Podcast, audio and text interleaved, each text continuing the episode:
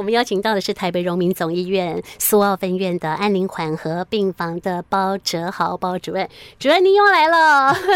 嘿，各位警广的听众，大家大家午安。是，我是台北荣总苏澳分院的安宁病房主任包哲豪医师。啊哈，我们其实，在上一次的节目里面讲到的是安宁病房，是好，然后今天的话题不太一样，但是也都是主任的这个医疗领域当中哈。我们今天要讲到的是病人自主权利法的设立，然后呢，有预立医疗照护的啊这件事项啊，像我们呃在走到生命的末端哈，好，我们就会想说，哎。或者是意外发生的时候，我们就会想说：哎，我到底要不要急救？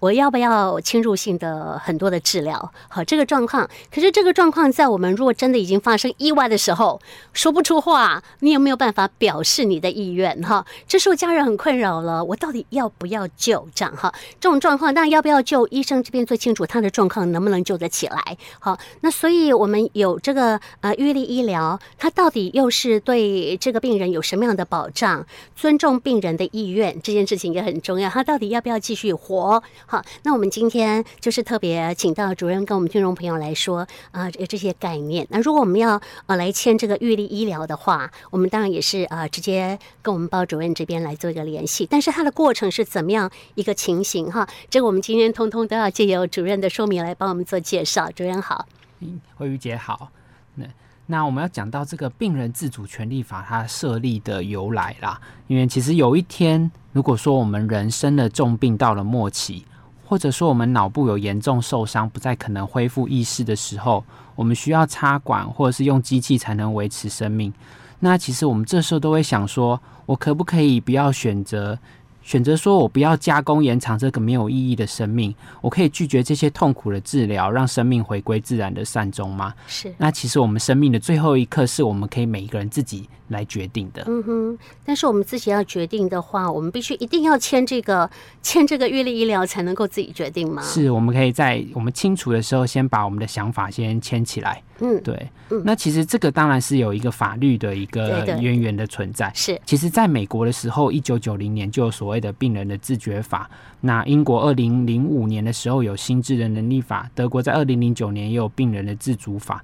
那这个其实，在我们台湾呢，其实在二零一六年的一月六号也有颁布了我们台湾自己的病人自主权利法。嗯，并且在二零一九年的一月六号，应该正式的实行了。那其实我们这个病人自主权利法最重要就是对病人有很多的保障。嗯，嗯，第一个就是知情权，病人他有权利知道自己详细的病情啊。好，再来第二个是所谓的选择权，就是我们医师要说明不同治疗的优缺点，让病人来了解，好，然后做选择。那最后一个，病人有决定的权利，病人有决定接受治疗，当然也有决定拒绝治疗的权利。是。那希望目的就是说，我们要尊重病人自主的想法，可以保障他自己善终的权益。那当然，在这个过程中，也可以促进医病之间的和谐。嗯哼哼，好，这是立法。我们在一百零五年的时候就有一个立法的一个根据哈，然后我们才可以依这个呃病人自主权利法它的已经的通过立法，然后再来做这个预立医疗的照护。是的，啊，是这样哈。可是刚刚主任你讲了很多专业的东西啊哈，忘了我们怎样讲？哎，我到底？呃，生命行到这个阶段吼啊，这个时候我面临的这个问题到底呃。因为我不晓得我会面临之后的什么状况了哈，还是说我到底如果经过了医疗之后，我是不是可以再被救起哈？或者家人他也会有疑问说啊，今嘛昏迷指数三呢哈啊，我是不是讲该做一些努力的话，哎，他就活起来了，他以后还有他的呃生命的这个延续啊哈，可能也会可以恢复到还蛮不错的生活品质的状况，我就要救啊哈。所以我常听到人家讲说什么昏迷指数啊哈，我我真的也搞不清楚这个昏迷指数多多少少啊这个。数字呢，是不是会影响到说他救不救得起来，或者说他救了起来之后，他生活会不会好哈？所以这个是这件事情啊哈，我们在预立医疗做决定的时候哈，我们会跟您签个预立医疗的那个叫做什么东西？就是我们要在做我们预立医疗决定的时候，我们一定要有一个智商。好，一个咨商之后再写一个纸本的，对，呃，这个呃黑呃白纸黑字的决定，然后我们会上传注记在健保卡里面，会注记在健保卡里面哈。好，那我请教一下，我们就是整个的预立医疗，我们先讲决定的项目，我们可以决定哪一些的项目？就是我们在咨商的时候啊，嗯就是我们要来做咨商，原则上我们要先想好自己对于这个生死的一个价值。好，我当面临到这个状况的时候，我要怎么的做抉择？例如什么状况怎么抉择？嗯、是。那状况的话，有很多的临床的情况啦。嗯，好，那我们待会可以再一一的细讲。好，那其实，在来咨商的过程中，我们会建议一起邀请亲友来参与咨商。一定要的吗？这是一个一定要的一个一一个步骤吗？因为我们在签署的时候会有两个见证人的部分。哦，啊，见证人通常是找谁呀？就是家人。见证人会希望一起找家人来啊，因为最大的好处是我们在临床上碰到的状况是很常。当自己意识不清楚的时候，没有办法决定的时候，由家人代为决定。对啊，所以我当在签署这个预立医疗的决定的时候，我家属来一起参与。那我碰到的状况，我家属也都知道了。嗯，那在那个时候也不会。决定的是我不想要的几个情况，嗯哼，好，所以我们一般会请亲友一起来做咨商，然后顺便当做见证人。是哦，所以两位，对，好，两位。亲人是你们说什么二等亲、三等亲啊？要二等亲以内，要二等亲以内，那相当亲密的了。对，嗯，所以其实只要年满二十岁的人，或者是未成年但已婚的，然后完全行为能力、心智没有缺陷、受监告宣护人都可以来做这个预立医疗照护的智商。嗯哼，那当天的话就是本人要来，好，然后二等亲至少一位，然后总共要有两位的一个医疗医疗的一个。哎，见证的人哦，和本人三个，对，和三个是好。那三个有一个好处，就是如果说三个要一起签的话啊，这个费用上我们待会也可以来了解一下 哦。其实有优惠价，也会优惠，对，是是。再再来，在这个智商里面，我们其实有团队的成员，像是我们的医师。护理师、社工师、心理师，哦，都可以一起来参与。那最主要就是由医师、护理师、社工师、心理师要跟我们的签署的人解释说，好，我们这个义律医疗的决定里面可以做些什么样的的项目，好，然后有任何的疑问都可以在这个时候提出来。嗯，好，那签署完成以后，医疗单位的合章，然后见证人的签名，然后我们就会完成健保卡的注记。嗯哼，哦，是这样的一个流程。那大概需时多久？哎，我等来时间哈。嗯啊，门路详细，时间都等是不是？诶，一般来说，我们这个会整个流程会抓大概一个小时左右。那很快啊。对，好，才一个小时哦。那其实很多我们的签署人来讲，他们都在家里做好了很多的功课了。真的吗？对，所以来的时候，我们在很多在解释的时候，发现，哎，他们也都很了解了。哈，对，这样哈。要我的话，我会直接请教你们呢。是。哦，所以这样的功课啊，请教一下，我们在哪里可以搜寻得到相关的资料？因为这样也比较不会浪费你们团队的时间嘛，哈。其实现在很多的资料上，你。只要打预立医疗决定或预立医疗照护咨商哦，都有很多的一些流程跟内容都都都有可以看得到。嗯，那其实，在这预立医疗的决定，我们可以选择的医疗照护哦，我们其实是可以接受或者是拒绝。好，第一个就是所谓我们的维持生命的治疗啊，那维持的生命治疗，也就是说。能够延长这个病人过程的医疗的措施，像是我们常看到的心肺复苏术，是。像压胸啊、电击这些的，嗯，或者说插气管内管，好，或者说各种的点滴输液，可能给升压剂啊、强心剂，好，或者说我们看到很多的病人，他是用一些机械式的维生系统，例如说呼吸器、洗肾机、叶克膜，嗯，或者说病人哦，他有没有需要输血，或重症反复感染的时候打的抗生素。或者说癌症的一些手术治疗、化学治疗、放射治疗，这些的维持生命治疗，都是我们在预立医疗决定里面可以做的选择。是是，对。哎、欸，我觉得蛮奇怪的，就是我现在看很多的医疗的节目啊，哈，或者是追剧啊，里面他们插管了之后，哎、欸，救活啦。嘿啊，所以我我到底什么样的状况我应该接受这个插管？什么状况可以不接受插管？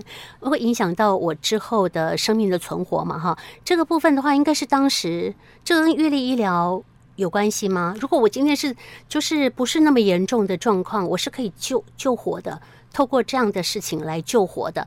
那我如果说已经签了预立医疗，你们就不做了吗？所以这个待会我们可以看到，这个预立医疗的决定，它有一些的临床条件，嗯、那其实是非常严苛的。嗯，那必须其实是在一个很末期的疾病哦，哦，这个状况在医疗的介入下，嗯、可能对于生命。其实也没有可逆转、没有帮助的时候，我们才会来执行。哦，并不是说今天我都已经救得活了，可是我写了预立医疗，什么都卖给我没好。我一个肺炎的感染哦，或者我一个轻微的感冒哦，我到了医院，医院说哦，我当初我签过预立医疗决定，所以我不给你打点滴，不给你用抗生素。哦，不，并不会有这样的情况。啊，不会如此哈。好，这也是我所担心的了哈。那既然透过主任这样的说明，就说在你的生命已经到了这尾声了哈，到了最终站。的时候，那您可以不要接受这么多痛苦的一些延续生命的一些作为哈，这个叫做预立医疗。是的，我们就是在病人的病情已经无无法逆转的时候，是是我们不要再去做一些延长病人死亡的过程啊，我们就回到自然的善终，让他舒适治疗。嗯哼哼哼，好，这个是上半段，那我们特别好透过包哲豪主任帮我们听众朋友所做的介绍，好，大家也了解了什么叫做病人自主权利法哈，而而且我们是。立法有根源的，那么再来就是说呢，预立医疗决定到底有哪一些的项目？那我们先休息一下，我们下一阶段呢再请呃主任再跟我们听众朋友讲到说，哎，大概这都要一些的咨询费用啊，或者是说呢有一些实例分享的这个部分呢，我们待会再透过广播再让大家知道。先休息一下，谢谢你。好，谢谢惠玉姐。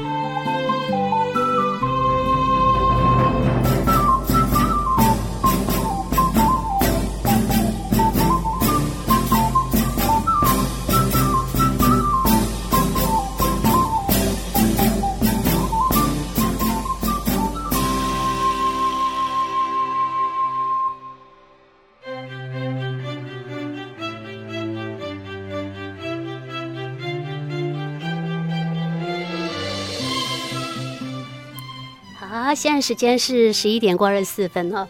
好，这个时间呢过得非常的快啊。我们在呃整个的呃针对预立医疗的部分呢，我们还要呃请台北荣民总医院苏澳分院的安宁缓和病房的主任包哲豪主任继续帮我们讲解一下哈，这个什么时候会启动预立医疗的决定？那这种预立医疗的决定跟安乐死有什么不一样哈？那当然还要讲一些的案例，让我们了解。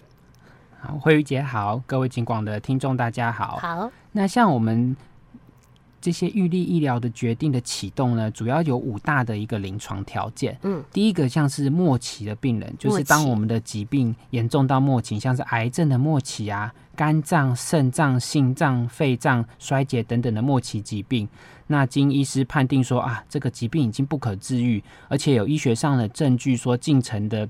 病程会已经到死亡，已经不可逆的时候，嗯，这时候我们就会来启动。是。另外第二个就是一个不可昏迷的状况。什么叫不可昏迷啊？就是像我们可能因为有时候是因为外伤，哦，哦，所以脑部的严重受伤或病变，那都不可能恢复意识。那外伤的话，我们要超过六个月。那不是外伤，要超过三个月的观察期，发现说他这个脑部的受伤跟病变已经不可能再恢复了。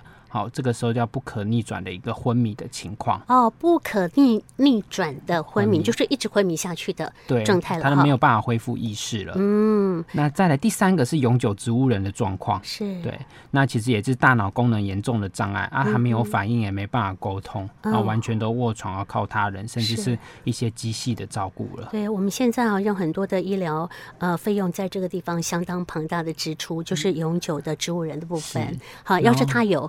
写预立医疗的话，就不用让他那么痛苦了。是啊，是。那、欸、那这个时候给他安乐死，我们医生会违法吗？哎、欸，目前的法律上是不太适合的。哦，难怪大家嗯，有的时候到瑞士去哈，或到其他的国家去执行哈。是。第四个是我们就是极重度失智的状况，失智的状况会到不可逆哈。是啊，像我们看到很多失智到了后期，脑部严重退化，意识障碍。嗯不能听话，也不能说话，没办法吞咽，那没有办法生活自理，整天就躺在床上，要靠别人照顾，也没有办法认识任何人。这种情况也是我们符合这个预立医疗决定的启动的条件。嗯哼，可是你不能够太晚的时候再来预立，嗯，因为你失智到最后的状况，你没有办法决定自己的的生死账哈。所以我们确实要早一点。是任何事情我们都不知道未来会发生什么事，明天会发生什么事都不知道哈。所以能够赶快来预立医疗的话，我觉得很重要。所以我们希望。就是在我们人都清楚的时候，我先把我的预立医疗决定做好。对，但是到了我哪一天碰到我刚才讲到